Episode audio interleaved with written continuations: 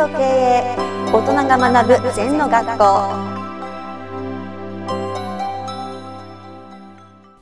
リスナーからの質問です。最近は AI の発達も凄まじく感情を持った AI も出てきています。人間はいい意味で無駄ができるから人間らしいと私は思っています。無駄が人生の豊かさを生む。人間性を作る。人が豊かに感じられると思います。飯塚先生は AI と人間の差はどこだと思いますか？そうね。あの AI 人工頭脳がどんどんどんどんねあの発達してきてますね。それで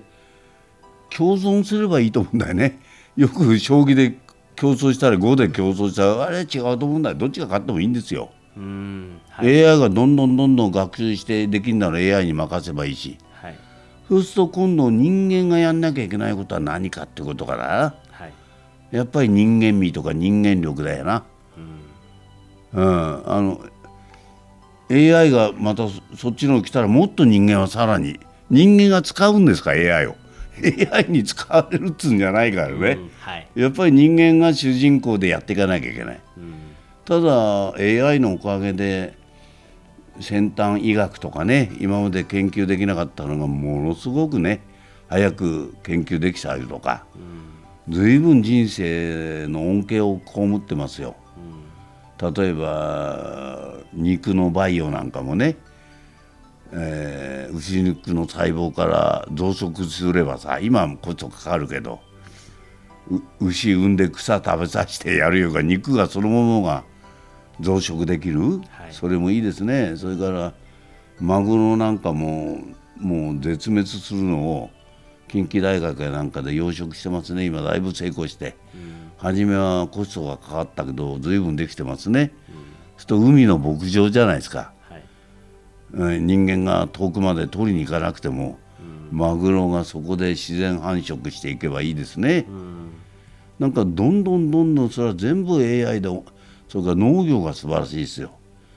人工頭脳で管理して温度管理湿度管理光管理までするから、うん、自動的に水が出たり温度調整したり、はい、だから一人でトマト何トンも作れちゃうのね、はい、だからやっぱり文明の利器は使った方がいい、うん、我々今飛行機頭に乗るでしょ、はい、飛行機乗んないで歩いて旅する人いないだろう。やっぱり車も乗るでしょ。う、はい、この間もね電気自動車乗ったらいいですねやっぱり、ガソリン車がいいですね。あれになるでしょうね、うん、それから今度電気自動車中古がないって言うんだよな。パその電子の部品を変えればいつまでも新品になっちゃうんだよ、はい、アプリを変えるってやつだな、はい、うん、だから AI はウェルカムですよ。うん。人間と競争しちゃいけない。共存する。うんなんか争うっていうのは意味がないですよ。それか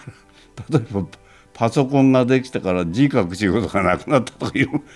印刷の仕事がなくなったって。それはそれでいいんだよ。しょうがないんだよ。うんはい、もっと人間らしいことやればいいんだよ。うんさらに進歩していくってことですねそうです。一緒にだウィズアップだよ、うん、一対一のだよ、うん、それを毛嫌いしちゃいかんし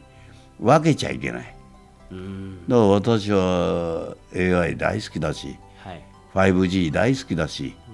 うん、人間はそれを使ってその恩恵を預からなきゃこれから生きていけないですね、うん、そのおかげで天気予報もよくわかるし、スマホなんかももう電話機じゃないですね。あれコンピューター持って歩いてるのが一人ずつが、はい、だからやっぱり AI の時代の 5G の時代の恩恵を被った方がいいと思いますね。うん、うん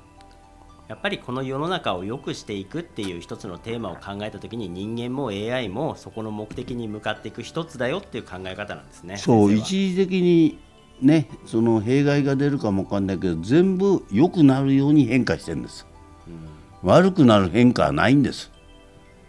人間が作ってるものはよくし一時的にねそれが戦争に使われたりいろんな問題があるけども、はい、前へ前へって進んでるのだから長期のレンジで見ると全て OK なんだな、うん、起きることは全部正しいんです。はい、はい、先生ありがとうございました。はいありがとこの番組では皆様からのご感想やご質問をお待ちしています。LINE でお友達になっていただきメッセージをお送りください。